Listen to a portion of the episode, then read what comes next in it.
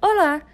Esse podcast pode tratar de assuntos pesados, como estupro, assassinato, violência física e abuso psicológico.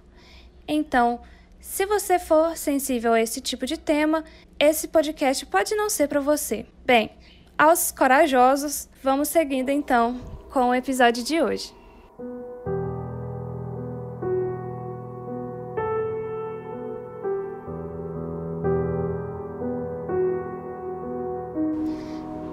Meus queridos?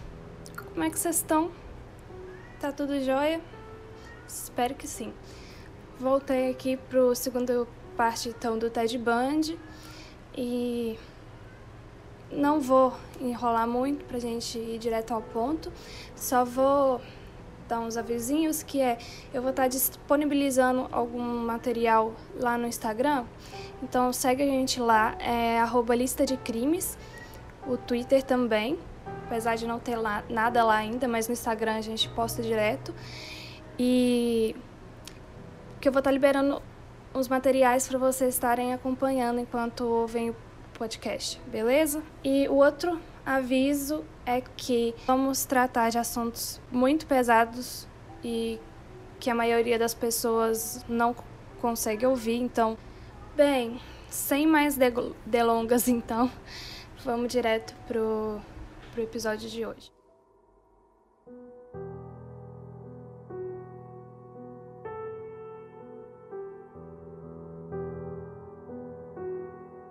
Acredita-se que os assassinatos violentos de Ted Bundy começaram em Seattle, Washington, depois dele ter se formado na Universidade de Washington em psicologia, como nós vimos no primeiro episódio, ah, na primeira parte. Foi mais ou menos em 1974 que começou a sua onda de assassinatos oficiais, né?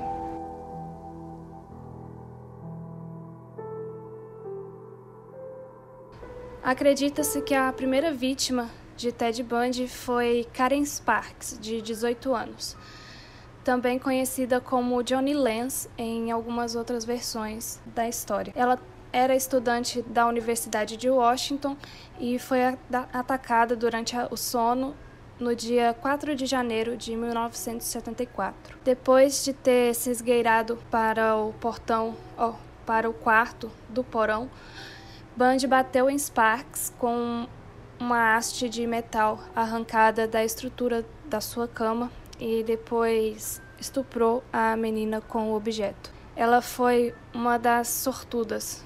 Parece até é muito errado a gente falar isso, né? Mas em comparação às outras, porque ela, sobre, ela sobreviveu mas passou 10 dias em coma e sofreu danos cerebrais permanentes pelo ataque. A próxima vítima de Ted Bundy foi Linda Ann Haley, de 21 anos.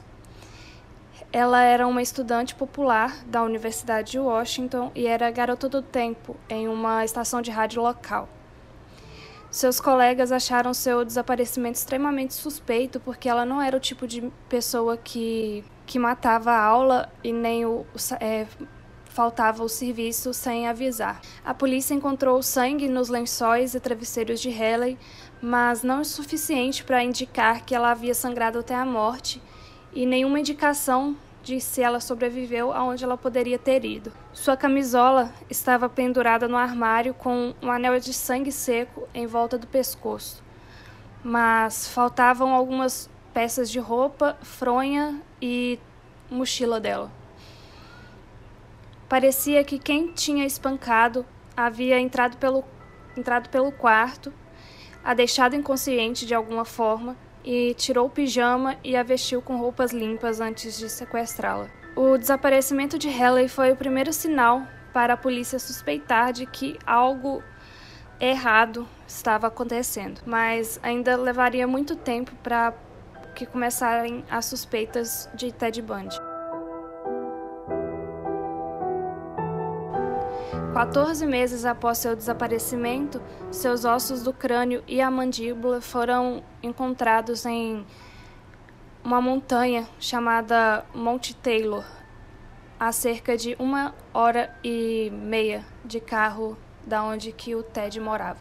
Em março de 1974, Mais uma das vítimas de Ted Bundy foi Donna Gail Manson, uma estudante de 19 anos do Evergreen State College, ao sul de, ao sul de Seattle. Ela desapareceu a caminho de um show no campus. Seu corpo nunca foi encontrado, mas Bundy afirma que ele teria queimado o crânio dela na lareira de sua então namorada Elizabeth. Lembram dela? Pois é. Segundo ele, de todas as coisas que ele fez com Alice, ele acha que achava, né, que essa era provavelmente a coisa que ela menos perdoaria ele. Eu acho que ele nunca vai perdoar por nada, né, mas OK. A próxima vítima, então, foi Roberta Kathleen Parks. Ela foi a primeira vítima conhecida de Ted Bundy no estado do Oregon, que é vizinho de Washington, para quem não sabe, vai estar tá no vou estar tá liberando também um mapa para acompanharem, porque ele se muda muito. Então, vou colocar um mapa lá no, no Instagram para vocês acompanharem a trajetória. É, ela tinha desaparecido em algum lugar entre o seu dormitório e uma cafeteria onde os seus amigos estavam esperando para encontrar ela. Os investigadores descobriram mais tarde seu crânio, entre muitos outros, no mesmo monte, né, que eu já tinha falado, o Monte Taylor, em Washington. Em junho de 74, Bundy atacou duas vezes. Primeira vez em junho, ó, primeira vez em 1 de junho e novamente dia 11 de junho. Testemunhas viram pela última vez Brenda Ball, de 22 anos, às duas horas da manhã, do lado de fora de uma taverna ao sul de Seattle, conversando com um homem com o braço na tipóia. Outros se lembram também de um homem de muleta andando pelo local, perto da Universidade de Washington, quando a garota Georgine Hawkins desapareceu no dia 11 de junho. Levou um tempo para a polícia fazer essa conexão entre o, esse sujeito que sempre estava nas cenas do crime é, com um tipo de deficiência, né, pedindo ajuda, fazer essa conexão entre os assassinatos e essa, esse sujeito. A lista de vítimas de Ted Bundy voltou a crescer em julho de 74, mais precisamente no dia 4 de julho que para quem não sabe é a independência dos Estados Unidos, né? E eles comemoram todos os anos com os jovens, né? E as famílias vão para parques, para os lagos, fazerem piquenique, churrasco, beber e soltar fogo de artifício e passar a tarde. Foram os assassinatos de Janice Ott e Denise Lenslud. Bundy sequestrou as duas mulheres no mesmo dia no Lake Smash, Smamshi, é muito difícil esse nome, a cerca de 20 minutos de carro a leste de Seattle. Quando eu falar o lago, é esse lago agora, viu? Porque esse nome é muito completo, muito difícil. Os raptos aconteceram em plena luz do dia. Mais tarde, testemunhas relataram que um homem com o braço esquerdo em uma tipóia os tinha abordado e se apresentado como Ted. E tinha pedido ajuda para colocar o veleiro, que é tipo um barco, né, na, na traseira do carro dele. O carro em questão era um Fusca marrom claro, ou um Fusca amarelo claro. E uma das jovens que ele tinha abordado foi para ir ajudar ele, só que ficou hesitante quando ela tinha visto que não tinha nenhum barco perto do carro que ele, o carro em questão, né? É, e um pouco depois também ela afirma ter visto outra mulher caminhando ao lado desse homem em direção ao estacionamento, profundamente envolvida em uma conversa. Com isso, a polícia finalmente teve algo palpável. palpável. A mulher tinha descrevido o homem como tendo cabelos loiros arenosos e mais ou menos 1,78 de altura. Ele tinha um fusca marrom claro e com isso, né, eles encomendaram então um esboço, aqueles retratos falados e liberaram para a população.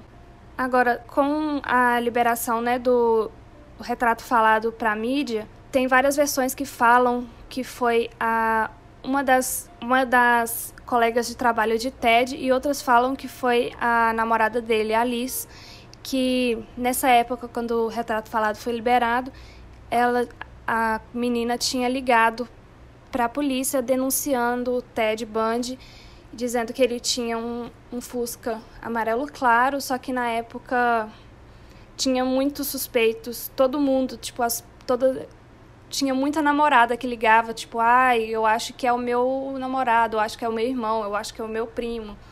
O que sempre acontece, né, quando, nesses casos de retrato falado, às vezes não ajuda tanto a polícia. Sendo assim, depois que Janice e Denise desapareceram do, Legs, do Lagos Memchi, do lago, né, que eu tinha falado, é, os desaparecimentos de mulheres no, mulheres jovens no noroeste do Pacífico cessaram de uma hora para outra. Acontece que Ted Bundy tinha sido aceito na Universidade de Utah no estudante de, é, no curso de direito, né? Ele chegou em Salt Lake City em agosto de 74 e não demorou muito para ele retomar os velhos hábitos. Os ataques então continuaram em outubro de 74 Primeiro, em dia 2 de outubro, a, a líder de torcida de 16 anos, Nancy Wilcox, saiu para comprar um pacote de chiclete e desapareceu. Testemunhas mais tarde é, pensaram ter visto ela mesmo andando em um Fusca marrom claro. Então, no dia 11 de outubro, é, Bundy tinha se aproximado de Honda Stepley, Stepley era uma aluna do primeiro ano de farmácia e estava esperando um ônibus para levá-la de volta à Universidade de Utah, quando Bundy tinha se oferecido para dar uma carona para ela, em seu Fusca marrom claro. Bundy a levou para um cânion lá perto, onde ele a estrangulou e estuprou ela repetidamente. A única razão pela qual ela, ela escapou foi que Bundy deu as costas para ela um momento e ela aproveitou e fugiu por sua vida, é, pulando em um rio próximo. Mas, em vez de entrar em contato né, com as autoridades e fazer um boletim de ocorrência, Stepley escondeu sua história por quase 40 anos, com medo de ser culpada e ridicularizada. Ela não contou a ninguém até 2011, como ela lembrou mais tarde em uma entrevista, ela tinha medo de que as pessoas a tratassem de maneira diferente se soubessem o que tinha acontecido. Uma semana depois, Melissa Ann Smith, de 17 anos, desapareceu. Ela era filha de um chefe de polícia de ela era chefe de um che... ela era filha de um chefe de polícia e desapareceu depois de encontrar um amigo em uma pizzaria. Ela planejava voltar para casa, pegar algumas roupas e depois ir para casa de uma outra amiga para uma festa do pijama. Ela nunca chegou em casa. Seu corpo foi encontrado nove, dia nove dias depois em Smut Park, nas montanhas a leste de Salt Lake City. No Halloween, Bundy atacou novamente. Laura Ann Amy, de 17 anos, desapareceu na noite de 31 de outubro após deixar um café. A família dela não percebeu que ela tinha desaparecido por mais alguns dias. Os caminhantes encontraram seu corpo congelado nas montanhas cerca de um mês depois. No dia 8 de novembro de 1974, provaria ser crucial para eventual captura né, de, e condenação de Bundy. Primeiro, posando como um policial chamado Rosland, Bundy se aproximou de Carol Darhont no Fashion Mall Place, que é um shopping, né, em Salt Lake City, Utah. Ele disse à garota de 18 anos que seu carro havia sido arrombado e que ela precisaria ir para a delegacia fazer um boletim de ocorrência. Confiando em sua história, porque afinal o sujeito tinha apresentado um distintivo para ela de polícia. Ela entrou no carro então e seguiu com o sujeito. Logo, ela percebeu que tinha alguma coisa errada, porque ele desviou do caminho e estacionou em um estacionamento. Estacionou um estacionamento. É, ele parou e tentou algemar as suas, os seus pulsos com uma algema, mas só conseguiu algemar um dos pulsos. Quando ela conseguiu desvencilhar, desvencilhar dele, pulou do carro e correu até uma a estrada perto, onde que tinha um casal dirigindo lá por perto que levou ela para uma delegacia. Lá ela apresentou, né, a, o depoimento que um cara chamado Rosland, que dizia ser policial, tinha parado ela, e só que eles não encontraram esse tal de Roseland em nenhum dos livros de fotos da polícia. Poucas horas depois desse mesmo dia, Bundy abordou Debbie Kent, de 17 anos, depois de uma apresentação de uma peça no ensino médio em Bonfield, Utah. Ele, dessa vez, conseguiu sequestrar a jovem. Os pais de Kent se recusaram a apagar a luz da varanda desde sua casa desde o desaparecimento, porque Segundo eles, eles deixavam, né? Tinham o costume de deixar a luz acesa para quando a menina voltar para casa. E segundo, desde então eles não conseguem apagar a luz da varanda.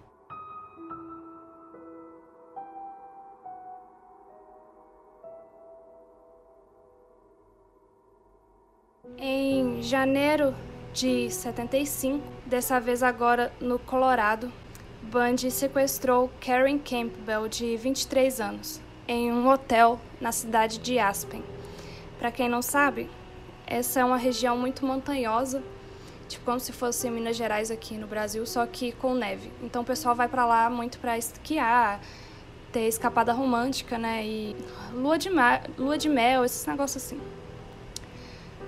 É, a enfermeira, a enfermeira Karen Campbell, estava na cidade para esquiar e participar de uma convenção médica. E na noite do dia 12 de janeiro, ela deixou o seu noivo e os filhos dele no local, no saguão do hotel, para pegar uma revista no quarto. Ela desapareceu ali mesmo, sem deixar nenhum, nenhum vestígio. Em março de 75, Julie Cunningham, de 26 anos, era instrutora de esqui no Colorado foi encontrar sua colega de quarto em um bar local. Quando o Bundy se aproximou dela, fingiu pedir ajuda com as muletas, né, antes de sequestrá-la. Depois de uma briga com seu marido em, no Colorado também, Denise Oliverson, em abril de 1975, ela tinha 24 anos. Saiu de bicicleta e foi para a casa dos pais dela. Só que ela nunca conseguiu chegar lá e mais tarde, os, os, os investigadores é, encontraram sua bicicleta sobre um viaduto. Nessa época, então, Bundy foi foi acusado do tentativa de, de sequestro, né, da Carol da Hunt de Salt Lake City, que, né, que a gente tinha falado parado no episódio anterior. Ele foi julgado e foi condenado a uma um pera, ele foi condenado a uma sentença indeterminada de 1 a 15 anos em uma prisão em Utah. No dia 21 de 10 de 76, Bundy estava preso quando foi acusado pelo assassinato de Karen Campbell, no Colorado. Lembrando que ele estava preso em Utah. É, eles tinham provas que era um recibo de um posto de gasolina que colocava ele a poucos quilômetros de onde o corpo de Karen tinha sido encontrado. Ele, quando perguntado se ele já tinha ido ao Colorado, ele tinha negado, mas depois né, eles tinham essa prova de que ele realmente esteve perto do local. Ele foi transferido para uma prisão no Colorado e ficou esperando pelo julgamento. Nisso, ele deu a primeira de suas famosas entrevistas, né? Uma das primeiras de suas famosas entrevistas, que foi ele tinha que se preparar para o julgamento e solicitou que tivesse liberdade de usar a biblioteca do prédio em questão. Ele podia consultar livros nessa biblioteca, tinha livre acesso ao telefone e não precisava usar nenhum tipo de algema para esses estudos, né? Até que certo dia, depois, durante o julgamento, ele estava cara a cara com seu destino. Descobriu que, se condenado, ele poderia pegar a pena de morte. Em sua cela, em sua cela ele começou a treinar. Ele pulava do segundo andar de, do seu beliche até o chão e calculou a rota do tribunal que dava, né, do tribunal até as montanhas de Aspen. Da próxima vez que o tribunal se reuniu, então, em uma das pausas em que ele tinha o direito de usar a biblioteca, Ted pôs seu plano em, em prática. Quando os guardas não estavam olhando, ele foi para a janela e pulou. A biblioteca ficava no segundo andar do prédio. Uma mulher que passeava com seu cachorro ali perto viu a cena e correu para dentro do prédio para avisar os policiais, né? E começaram logo as buscas por Ted Bundy. O FBI até que entrou no meio, mas não ajudou em nada, não. Em, porque seis dias depois ele foi encontrado pesando 11 quilos a menos. Segundo ele, ele tinha encontrado uma cabana abandonada nas montanhas e ficado por lá. Mas no local tinha pouquíssimos recursos, então uma hora ele teve que ir atrás de comida. Mais tarde, ele falava que na época ele começou a naquele ele já sentia assim, né? Ele falou que na época isso ficou mais evidente que ele não sentia medo de tomar riscos. Enfim, logo ele voltou para a prisão e ficou esperando, né, o julgamento. Certa noite, o carcereiro entrou na cela para deixar o jantar de Band e aparentemente ele estava dormindo. Na manhã seguinte, o mesmo carcereiro volta à cela e encontra o jantar ainda intacto. Ele parecia estar dormindo. Desconfiado, o guarda puxa a coberta e descobre uma pilha de livros onde deveria estar Ted.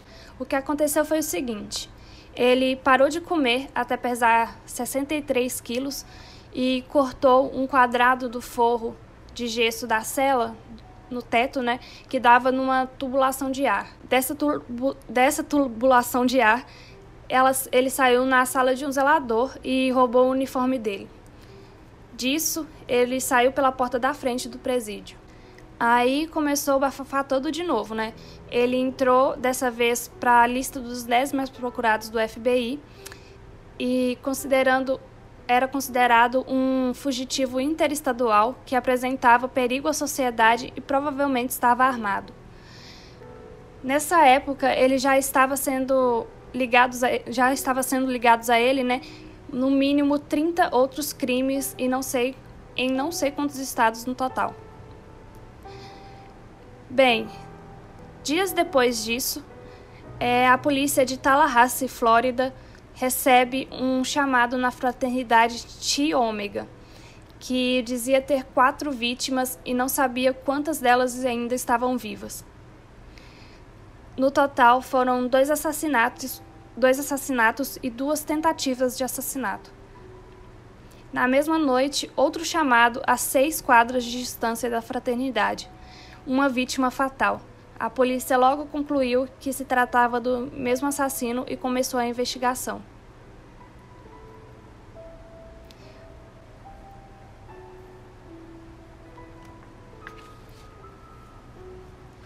Em janeiro, então, de 78, né? É, Bundy estava na Flórida e cometeu seu crime mais violento até o momento. Ele estava cheio de um desejo inegável de matar. Invadiu uma casa de uma irmandade, né, que é tipo uma república da Universidade Estadual da Flórida, onde várias, várias jovens estudantes dormiram nas primeiras horas onde vários jovens estudantes dormiram nas primeiras horas de, do dia 15 de janeiro. Em menos de 15 minutos, Bundy transformou a casa da Irmandade em um verdadeiro inferno. Ele entrou no quarto de Margaret Bauman, de 21 anos, e a espancou até a morte com um pedaço de lenha. Então, ele foi para o quarto de Lisa Levy, de 20 anos. Ele a espancou, estrangulou, rasgou um de seus, um de seus mamilos, mordeu profundamente a, a nádega esquerda dela e a estuprou com uma garrafa de spray de cabelo. Mais tarde, na mesma, na mesma fraternidade, então, é, Bundy atacou o quarto de mais outras duas meninas e teria feito é, do, mais duas vítimas fatais se não fosse o fato de um dos alguns faróis estavam acesos do outro lado da rua e ele ficou com medo e fugiu. Na verdade, eu tinha falado que eram duas vítimas fatais na duas vítimas fatais e duas tentativas de homicídio na, na fraternidade e uma perto, né? Um assassinato perto, mas na verdade a menina sobreviveu. É... Depois de fugir da fraternidade, ele invadiu o apartamento que estava perto lá, seis quadras de distância, de uma estudante de 21 anos da FSU, chamada Cheryl Thomas. Embora Cheryl tinha escapado com vida porque o seu vizinho ouviu o barulho, ela sofreu surdez permanente e o fim da carreira dela de dança. Quando inteirou 40 dias que Ted Bundy tinha fugido da prisão do Colorado, né? ele fez a sua última vítima, então. Com a polícia da Flórida e do Colorado atrás dele, e também o FBI, Bad, Ted Bundy fez a sua última vítima, então. É, e ela foi Kimberly Leach, de apenas 12 anos de idade. Bundy sequestrou Leach em torno de sua escola em Lake City, Flórida, em, no dia 9 de fevereiro de 1978. A menina ia encontrar um amigo e ir para aula juntos com, junto com ele. Dois meses depois, o seu corpo foi encontrado a 35 milhas de distância do parque, no Parque Estadual do Rio Suwannee. Quando inteirou então 46 dias que ele estava desaparecido, a polícia de Pensacola, Flórida, parou um homem numa blitz que estava com uma identidade roubada. É, logo, essa foram descobertos né, que elas, essa identidade não era dele, porque não tinha foto na época, né? Ele ficou conhecido então como Mr. Mystery, que seria tipo senhor, o Senhor Misterioso, alguma coisa assim. Ele ficou conhecido na mídia por Mr. Mystery e foi levado a julgamento com umas acusações por roubo de identidades e uns outros roubos lá, porque no carro foram encontrado o carro, né, que era roubado também, e mais umas televisões, umas coisas de valor lá. Depois de muita insistência da polícia, ele resolve se identificar em troca de uma ligação, que no, no agora, né, ele se identificou como Ted Bundy e a ligação ele fez foi para sua então ex-namorada, né, Elizabeth. O que tinha acontecido foi o seguinte, porque né, se vocês já é, conhecem, estão familiarizados com o mapa dos Estados Unidos, o Washington é numa ponta assim no extremo norte da costa oeste e a Flórida é no extremo sul da costa leste. Então é o extremo um extremo e outro assim do país. Ele estava, na verdade, né, fugiu do Colorado, não foi de Washington, mas Colorado. Pegou um ônibus para Denver. De Denver, ele pegou um voo para Chicago. De Chicago, ele pegou um trem para Ann Arbor, que não sei onde fica, e dessa cidade, ele pegou um carro, roubou né, um carro para Atlanta, Geórgia. De Atlanta, ele pegou um ônibus de novo para Tallahassee, Flórida, que foi quando ele cometeu os assassinatos da fraternidade. E, gente, ele estava muito diferente. Muito diferente ele conseguia toda vez que ele era acusado, ele era levado, né, para fazer o reconhecimento de suspeito na delegacia, ele mudava o visual assim que o corte de cabelo, tipo, ele mudava a posição do cabelo e mexia mais alguma outra coisa, o jeito, a postura, para ele parecer outra pessoa. Ele parecia ainda a mesma pessoa, né, que foi que cometeu o crime, mas ao mesmo tempo não parecia, porque ele tinha mudado muito. Quando ele chegou na Flórida, ele já estava assim na lista dos 10 mais procurados do FBI, né? Tava o, Bra o Brasil, os Estados Unidos inteiro procurando por ele. E ele conseguiu assim ser preso lá e eles ainda não sabiam o que o cara era. Mas é porque ele estava muito diferente, tinham folhetos, né, de procurado, mas mesmo assim era um extremo e outro do, do país e ele tinha mudado muito de visual. Dessa vez que ele foi pego, Bundy foi levado ao julgamento pelos dois assassinatos e três tentativas de assassinatos da fraternidade. E era suspeito já de outros 30, no mínimo, né?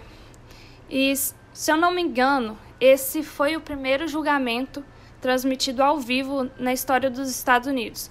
E sério, milhares de pessoas acompanharam. Tava o país inteiro acompanhando, porque o cara tinha virado a segurança dos Estados Unidos de cabeça para baixo e era um caso peculiar, né? Porque ele se ele se jurava ser inocente até o, final. Enfim, no dia 9 de maio de 79, o advogado de Ted Bundy começou, né, tinha começado o julgamento. O advogado dele só mandou ele entrar, sentar, ficar calado e tentar parecer inocente, porque a intenção, a condenação era certa, mas a intenção era conseguir no mínimo um acordo para evitar a pena de morte, né? Que quem não, para quem não sabe, a Flórida é conhecida como o estado da pena de morte é, eles conseguiram um acordo de prisão perpétua ao invés da pena de morte. Mas Bundy tinha recusado o acordo, acusando o advogado de ter tentado persuadir ele a aceitar, o que né, seria um crime grave do advogado. E sério, esse advogado passou muita raiva com ele, até que no momento, tipo, ele ia para frente do júri falar mal, assim, criticar o trabalho do advogado, o próprio advogado dele. E um desses momentos que ele estava criticando, ele, o advogado levantou e saiu, assim, se demitindo, né, em plena, plena televisão ao vivo. A partir daí, então, ele recorreu para aquele direito, né, que as pessoas têm de se representar, ele mesmo sendo seu advogado. O que Charles Manson é, tinha feito, tentado, né, alguns, alguns anos antes fazer isso também, mas também não tinha dado certo, né, porque ele foi condenado à prisão, se eu não me engano, foi a prisão, a pena de morte, só que aí foi revogado, aí ele ficou com a prisão perpétua. Mas pelo que eu li também, quando a pessoa recorre a esse direito, é certo que vai ser condenado, porque eu não sei, eu acho que ninguém sem consciência né, apesar de, de, de, que ele já tinha feito alguns meses, alguns anos assim de da Universidade de Direito, né, ele ainda não era um advogado. É, o que acontece é que eles tinham provas, muito, assim, sendo a principal delas a mordida na nádega esquerda de uma das vítimas que tinha que, que ele tinha feito né, na fraternidade eles tinham tirado, assim que ele chegou na, na prisão de novo, eles tinham tirado o molde, aqueles moldes de, de dentista, sabe, da mordida? Eles tinham tirado aquele molde do, da mordida dele para usar como, como prova. E era uma prova bem sólida, porque. É uma evidência né, bem sólida, porque os dentes dele eram tortos e um deles tinha uma lasca faltando. Então, né, só podia ser ele. Durante o julgamento, Bundy se reaproximou de uma amiga de, de trabalho, antiga amiga de trabalho, né? É, chamada Carol Ann Bone, que como eu não gosto dela como pessoa e ela tem um nome muito feio, eu vou chamar ela de Carole e vai ficar Carole. Enfim, eles começaram um relacionamento. Ela ajudou ele muito, porque nessa altura do campeonato, ele não tinha autorização para falar na mídia que estava fervendo, né? Porque era o primeiro julgamento televisionado e de um serial killer notório já. Então, Então Carol fazia a propaganda positiva dele do lado de fora das grades e todas as assim as palavras que ela falava nas entrevistas eram estritamente selecionadas por Ted antes dela falar. Finalmente, depois de sete horas de que o júri se reúne né, para deliberar, Theodore Bundy é condenado à pena de morte na cadeira. Na cadeira. Uh, tô embolando tudo já. Na cadeira elétrica. Depois disso, ele foi condenado também novamente pelo assassinato de da menina né, Kim, de 12 anos. E novamente ele tinha representado a si mesmo. E perdeu, né? De novo. Durante os próximos anos, Bundy estava esperando a execução no corredor da morte, numa prisão lá da Flórida. Ele ainda não aceitava seu destino e jurava de pé junto que era inocente. Ele foi persistente e conseguiu adiar sua execução por 10 anos, mano. Em uma dessas vezes, mais ou menos 10 anos, né? Em uma das vezes, ele voltou pro tribunal, né, para fazer apelação e pediu a Carole em casamento de novo é, em rede nacional, pois o Estado não poderia executar alguém no dia do seu casamento. Eu não sei se existe mesmo essa lei, mas eu acho que funcionou na época. Eles se casaram e de algum jeito a Carole engravidou de Bundy enquanto o mesmo estava no corredor da morte. Aí algumas teorias falam que eles conseguiram subornar os guardas para deixar os dois terem relações, né? Mas a teoria que eu mais gosto é a de que Ted. Ai, meu Deus. Ted se masturbou dentro de uma camisinha e passou para Carole numa visita de alguma forma e ela fez uma inseminação artificial caseira. Não sei porque eu gosto dessa teoria. É... Ela também contrabandeava drogas para dentro da prisão, naquele jeito clássico, né? Enfiando nos, nos lugares. É... E de qualquer forma, ela conseguiu dar à luz a uma menina que seria, né, filha de Ted Bundy. Os dois começaram a criar essa família disfuncional no corredor da morte. Sério, tem foto deles na, na cela dele, no, no corredor da morte. Eu não sabia que podia fazer isso, não, mas tá. E ele admitiu também que na época ele usava muitas drogas dentro do corredor da morte, que parece que lá o tráfico de drogas no corredor da morte é muito forte. E ele usava principalmente maconha e entorpecentes, né? Entorpecentes é tipo LSD, doces, trem assim. Uh, com sua execução marcada, ele recebeu algumas visitas. Ele finalmente decidiu chamar um jornalista dizendo que ia contar a sua versão dos fatos.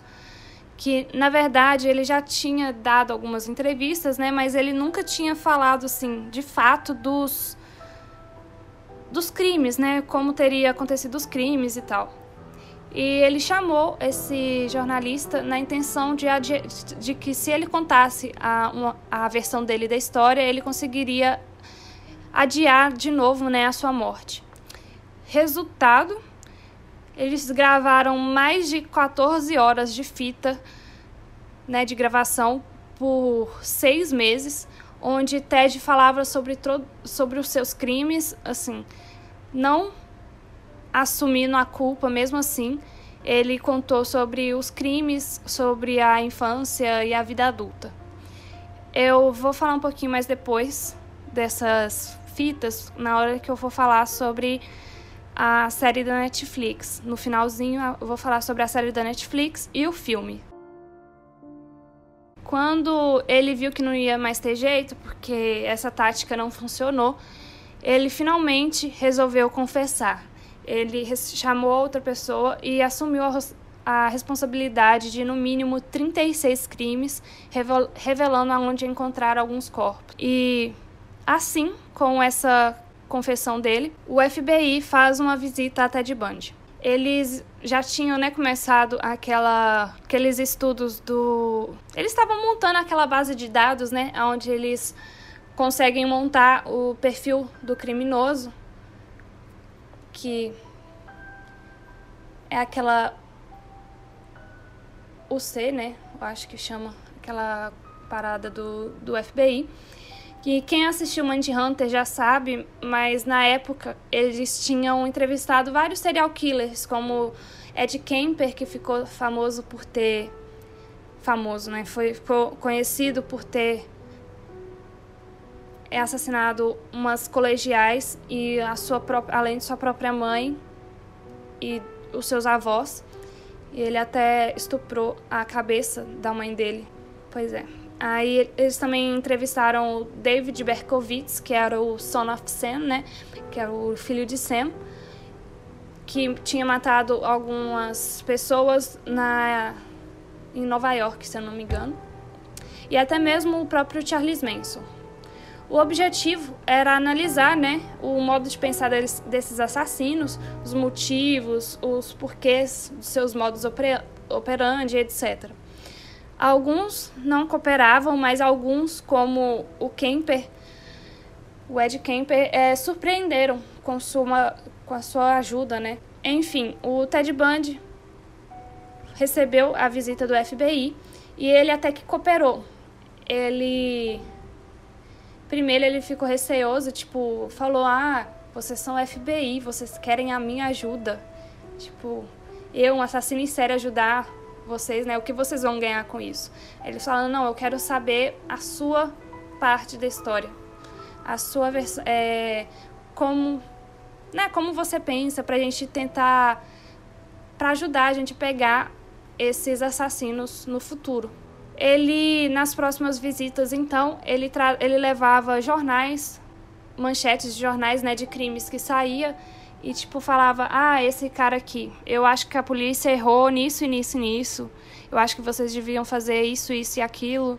E eu acho que se, se, for, se eu fosse o assassino, eu teria feito isso, isso e isso. Enfim, é, era isso, né? E não me choca nem um pouco dele ter ajudado tanto o FBI, porque vários serial killers, né, a gente vê bastante que é, alguns gostam de tentar ajudar mesmo a polícia, até nos seus próprios casos criminais. Por último, apenas dois dias antes da execução, Bundy chamou um pastor, padre, sei lá, para confessar. Essa entrevista ficou bem conhecida porque nela Ted Bundy dizia que uma das questões que influenciava o seu comportamento misógino foi a pornografia. Segundo ele, todos os companheiros do corredor da morte estavam profundamente envolvidos e viciados em pornografia pesada. É, segundo ele, a representação das mulheres submissas na pornografia fazia com que o indivíduo começasse a relacionar mulheres nuas com violência. Enfim, ele não foi o primeiro nem o último serial killer a culpar a pornografia mas seu, demo, seu depoimento rende várias discussões, então é bem interessante a gente pesquisar. No dia 24 de janeiro, então, de 1989, na prisão da Flórida, é, Ted Bundy foi fritado, né, foi morto na, pela cadeira elétrica. Durante a execução, várias, milhares de pessoas, centenas de pessoas acampavam fora da, da prisão, esperando pelo, pela execução, e o, a execução também foi televisionada. E, sério, foi um, é um absurdo a gente ver. É, eu já não concordo né, nada com a pena de morte, mas aí a gente vê o pessoal lá eles estavam acampando lá, fazendo churrasco, bebendo, tipo, parecendo uma festa mesmo. E eles tinham cartazes que falavam, tipo, Burn, Bundy, Burn, que é tipo, queime, que, Bundy, queime. Ou It's. É, como é que é? Tuesday is Friday, Ted. Tipo, Friday. Tuesday, né? Quinta-feira é Eu não sei se vocês entenderam. Tipo, Friday é sexta-feira, mas ao mesmo tempo o formato que eles usavam é tipo Friday, dia de fritar, alguma coisa assim. E tinha até gente vendendo é, cachorro quente lá, eles chamavam tipo barbecue Ted ou churrasquinho de Ted. E tinha até gente vendendo réplica da cadeira elétrica em um chaveiro. Assim, o auge do capitalismo, né? Puta que pariu. Aonde o capitalismo nos leva, mas tá. Acho que esse é um dos únicos casos que eu vejo, que eu já vi, que, em que realmente eu concordo com o uso da pena de morte. Mas assim, eu acho que é o único também. Enfim, no dia 24 de janeiro, depois de, da sua primeira, da sua última refeição, Ted Bundy foi executado. E houve comemorações em todo os Estados Unidos. Finalmente, Ted Bundy estava, estava morto.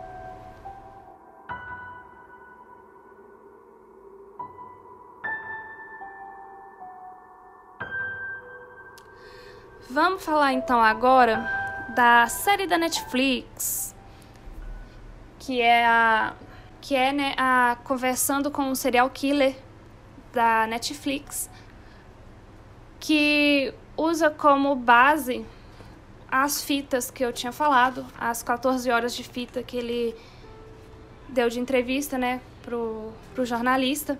Ele tinha escolhido o jornalista porque eles tinham algumas semelhanças, tipo, tinham crescido, nascido na mesma cidade, crescido na mesma cidade e tal, conheceu alguma, as, mesmas, as, mesmas, as mesmas pessoas de infância. E ele achava que ele poderia manipular esse cara. Teve várias, vários pontos assim extremamente hum, ótimos dessa série. Essa série é toda assim perfeita para você quer né, saber um pouco mais sobre o caso do Ted Bundy. É assim muito bom para você começar a pesquisar sobre.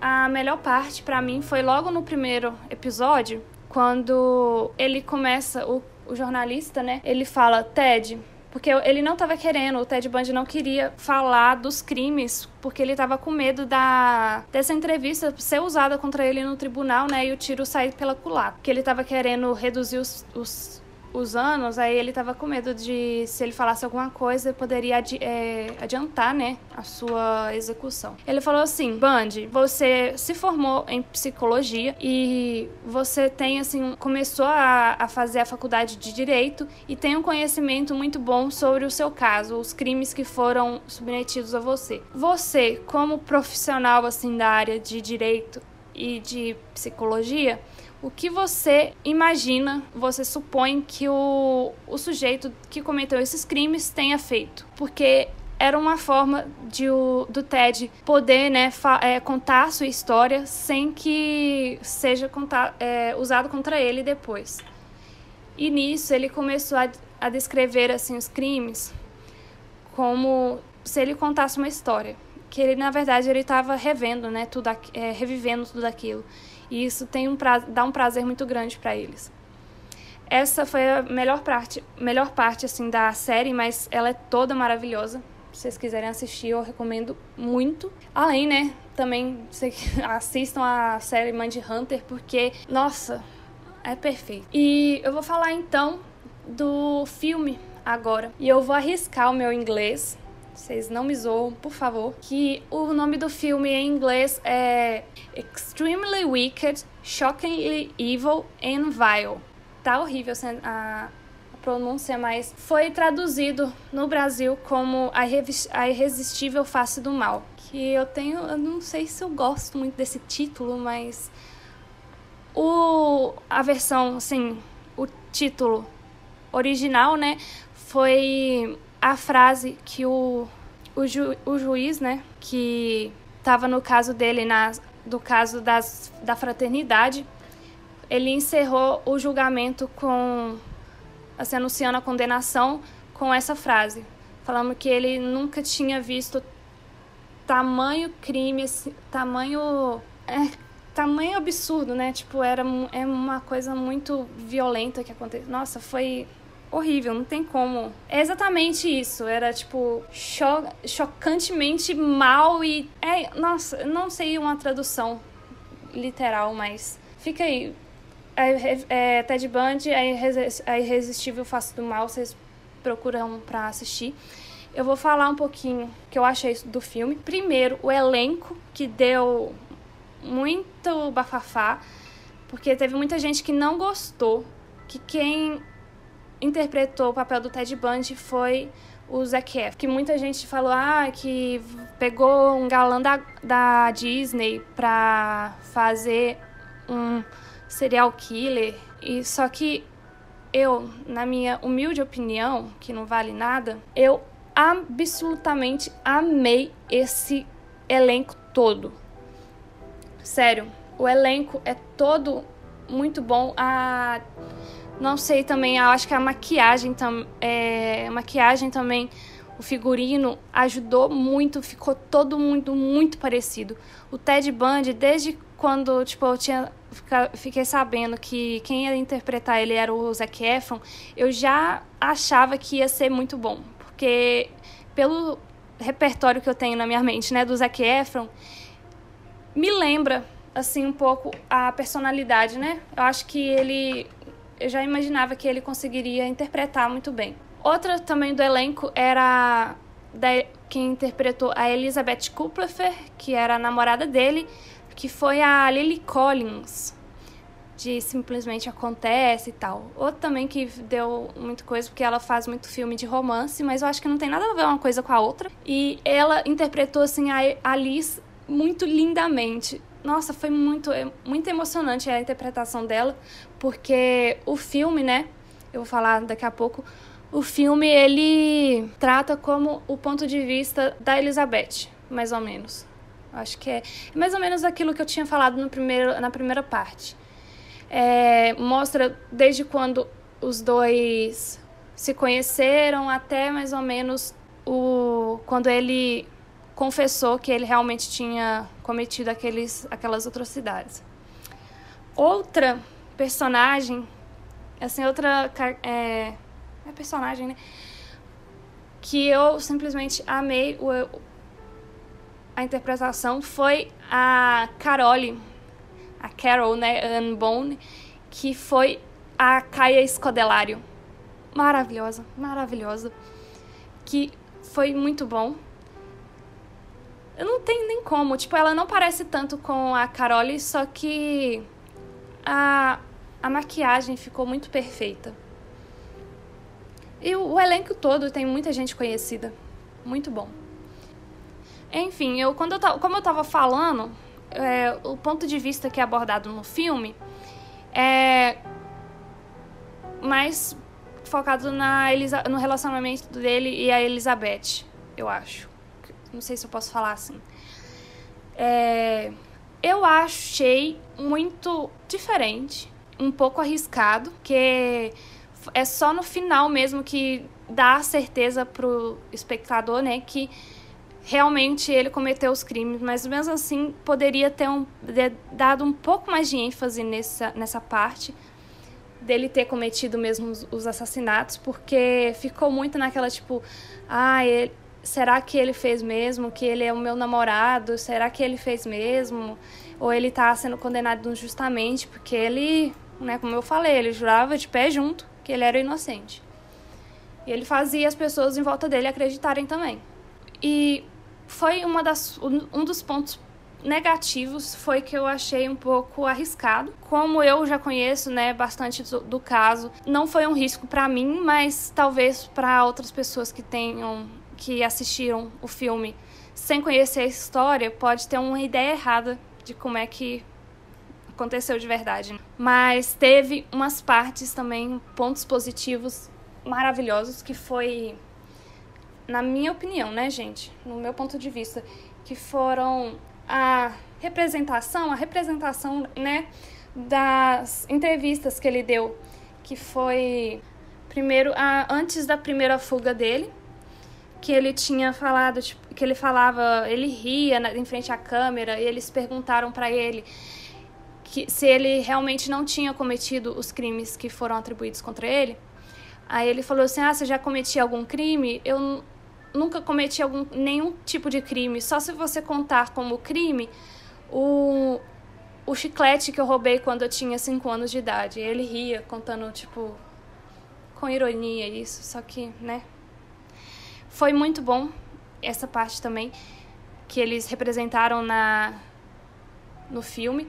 E a outra entrevista que foi assim que ele foi pego na Flórida, que ele eles gravaram, né, não sei se foi uma entrevista, que foi com o diretor da prisão da Flórida, que era muito, nossa, também ficou muito fiel, muito fiel, porque a gente acha essas gravações, gente, você pode procurar na internet, no YouTube mesmo, vocês acham. E no filme eles colocaram uns flashes assim de que misturavam um pouco sobre as imagens do filme mesmo, né, dos atores com a vida real e ficou muito bom esse jogo de nossa, essas cenas ficaram simplesmente perfeitas assim em termos de produção. Muito bom. E eu acho que é isso, na verdade. Só isso mesmo. O que, que vocês acharam, gente? Foi bem complicado de fazer esse episódio mais do que os outros, porque tive que gravar umas três vezes diferente e dessa até que ficou mais tranquilo. Eu espero que não tenha ficado muito enjoativo e embolado, né? Porque ele muda muito de lugar e são muitas vítimas, então pode confundir um pouquinho. Eu mesmo embolei minha língua no meio da história várias vezes. Espero que não tenha atrapalhado. Mas é isso. Falam aí. O que vocês acharam? Qual é a sua opinião sobre o Ted Bundy? Porque sobre a pena de morte também eu acho que é bem bacana a gente estar tá discutindo Dá pra gente pegar vários temas nesses, nesse caso e separar, assim, pra gente falar sobre, né? A questão da pornografia. Enfim, tem muita coisa que a gente pode discutir. O que, que vocês acharam? Fala pra mim. E lembrando, né, que eu sou a Bárbara, eu produzo o podcast, o roteiro, tudo por minha conta. Não tenho até agora né, nenhum tipo de retorno financeiro com esse podcast, então se vocês é, divulgarem, ajuda demais, assim, imensamente. Tem gente divulgando e tá a coisa mais linda do mundo. E também interagir com a gente nas redes sociais, que até agora tá muito parado. E aí desanima, né? A gente que é artista, que produz os materiais, a gente precisa de aprovação. Então, e aí, o que, que, vocês acham, gente? Me falam. Segue a gente nas redes sociais. De novo, vou falar aqui o Instagram e Twitter, arroba lista de crimes. E o nosso e-mail também, se você quiser mandar alguma coisinha por lá, entrar em contato com a gente para alguma coisa mais séria, é a, lista de crimes hotmail.com. Lembrando também que esse podcast é editado por Manrique Palafoss. Então é isso. A gente se vê então no próximo caso.